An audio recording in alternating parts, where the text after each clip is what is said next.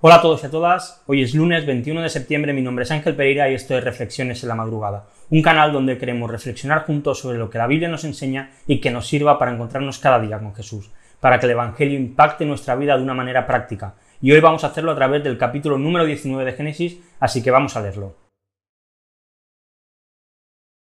Los dos ángeles llegaron a Sodoma al caer la tarde, cuando Lot estaba sentado a la puerta de Sodoma.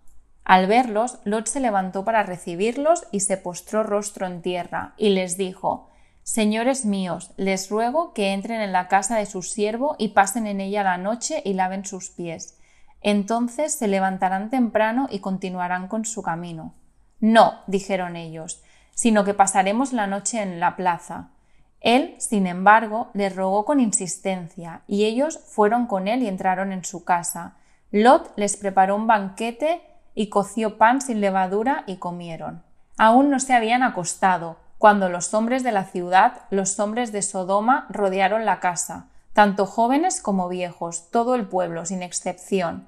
Y llamaron a Lot y le dijeron ¿Dónde están los hombres que vinieron a ti esta noche? Sácalos para que los conozcamos. Entonces Lot salió a ellos a la entrada y cerró la puerta tras sí. Hermanos míos, les ruego que no obren perversamente, les dijo Lot. Miren, tengo dos hijas que no han conocido varón. Permítanme sacarla a ustedes y hagan con ellas como mejor les parezca. Pero no hagan nada a estos hombres, pues se han amparado bajo mi techo.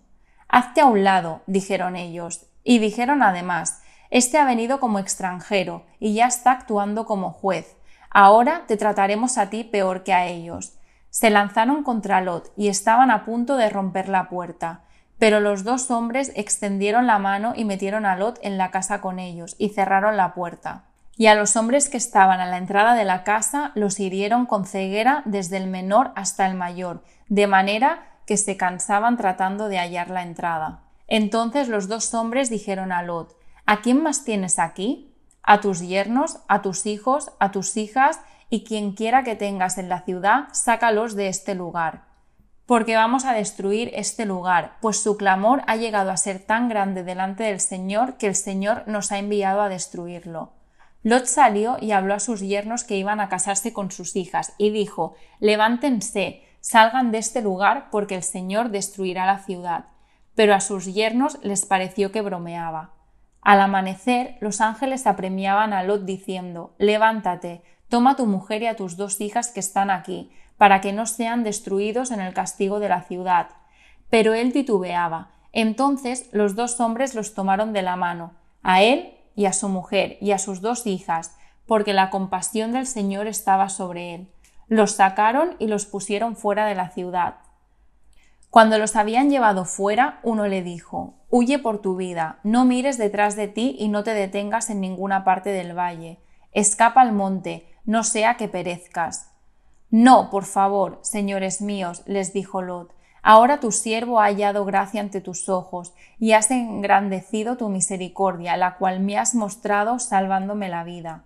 Pero no puedo escapar al monte, no sea que el desastre me alcance y muera. Mira, esta ciudad está bastante cerca para huir a ella, y es pequeña. Te ruego que me dejes huir allá, ¿acaso no es pequeña para salvar mi vida? Y él le respondió, Bien, te concedo también esta petición de no destruir la ciudad de que has hablado. Date prisa, escapa ya, porque nada puedo hacer hasta que llegues allí.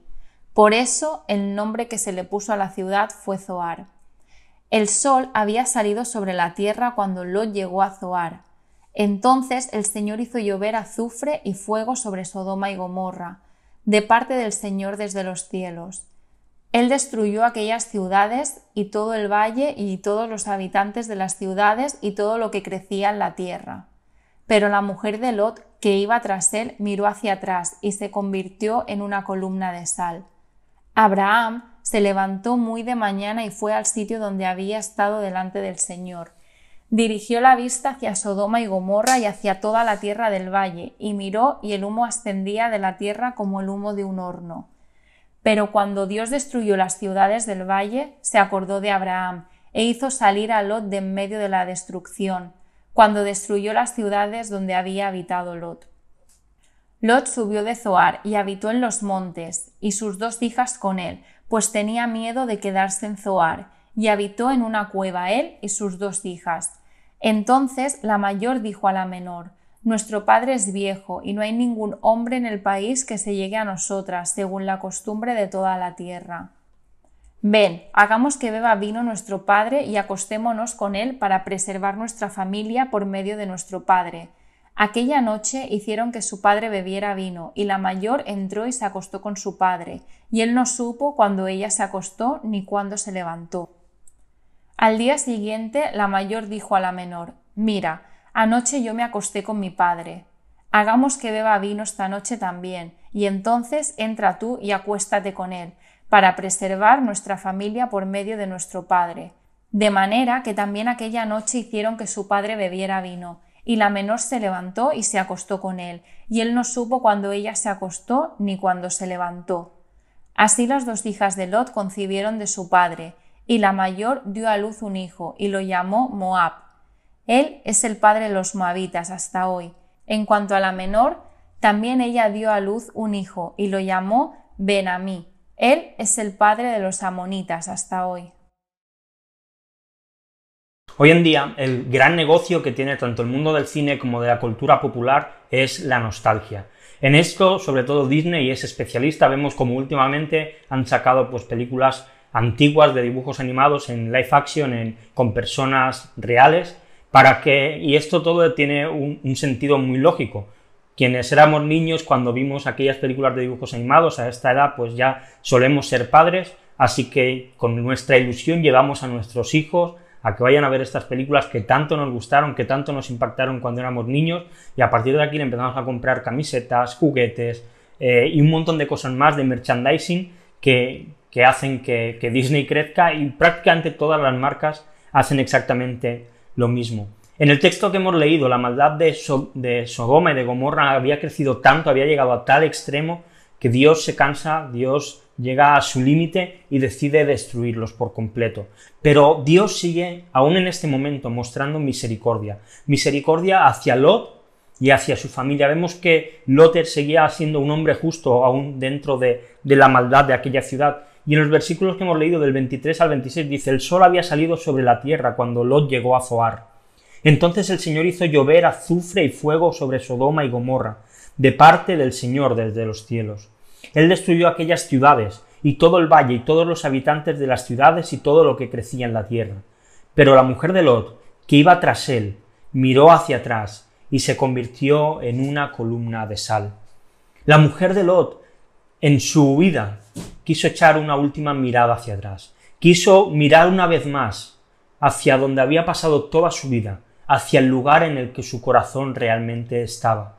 Su corazón deseaba estar en Sodoma y Gomorra y quiso mirar para ver cómo aquello, que era toda su vida, se había destruido. Y es que la nostalgia es un compañero peligroso para la vida. A veces nos hace extrañar el pasado, y eso se convierte en una carga pesada en el presente y complica el avanzar hacia el futuro. El vivir recordando siempre lo felices que éramos de niños, lo felices que éramos cuando éramos pequeños, cuando éramos más jóvenes, la, ciertas situaciones que nos recuerdan y que nos alegran la vida, hace que a veces no seamos capaces de valorar aquellas cosas que vivimos actualmente, que son buenas, pero que al compararlas con el recuerdo, que en realidad no fueron tan maravillosas como recordamos, hace que lo actual sea peor y que nos cueste vivir la vida. Y es lamentable que como hizo la mujer de Lot, habiendo encontrado a Cristo y habiendo sido salvados de la muerte y del pecado por medio de la muerte de Jesús en la cruz, de vez en cuando aún echemos una miradita atrás. De vez en cuando aún nos dé por mirar a nuestra Sodoma y Gomorra de la cual fuimos librados. Que de vez en cuando nos demos algún caprichito pecaminoso. Y cuando hacemos esto, estamos despreciando el infinito valor que tiene Cristo. Estamos despreciando el sacrificio que Jesús hizo en la cruz por nosotros, solamente por echar un poquito la mirada atrás. Tenemos todos un camino por delante. Aquellos que hemos conocido a Jesús tenemos un camino por delante por el cual caminar, por el cual transitar. Y el mismo Pablo escribe en Filipenses 3:13, dice, hermanos, yo no considero haberlo alcanzado ya, pero una cosa hago, dice Pablo, olvidando lo que queda atrás y extendiéndome hacia lo que está delante, prosigo a la meta, para obtener el premio del supremo llamamiento de Dios en Cristo Jesús. Y creo que tenemos que dejar por fin y de una manera definitiva y radical, olvidar lo que queda atrás. Como dice Pablo, tenemos que extendernos hacia adelante, mirar a la meta, conocer que en Cristo es más placentero que cualquier capricho pasado que nos podamos dar, que Cristo es mejor que cualquier pecado que podamos tener. El pecado produce en cierto durante un cierto tiempo cierta felicidad o gozo o alegría, pero se desvanece. En Cristo, en su muerte y su resurrección, encontramos un gozo completo. Así que no te quedes dormido mirando hacia atrás. Sigue tu camino hacia adelante, no eches miraditas de vez en cuando, ostras, qué bien estaba cuando antes de conocer a Jesús. Cristo es más que todas las cosas. Él es el gozo completo, así que no eches la mirada atrás. Te dejo dos preguntas como siempre. La primera, ¿qué cosas son las que te están impidiendo mirar hacia adelante y te hacen mirar hacia atrás? Examinémonos a cada uno. Y la segunda de las preguntas, si creemos realmente que Cristo es lo que más valor tiene en toda la creación y en todo, en todo lo que existe, ¿qué puedes hacer para que Él sea suficiente para no volver a mirar atrás? ¿Qué decisiones puedes tomar hoy para que realmente tu mirada se enfoque en que Cristo es mayor que cualquier otra cosa. Y como siempre te dejo la lectura para el día de hoy, Éxodo capítulo del 13 al 16. Y nada más, si te ha gustado el vídeo, dale a like, dale a la campanita, suscríbete al canal si no lo has hecho y mañana volvemos con una nueva reflexión sobre el capítulo 20 de Génesis. Así que un abrazo muy grande y hasta mañana.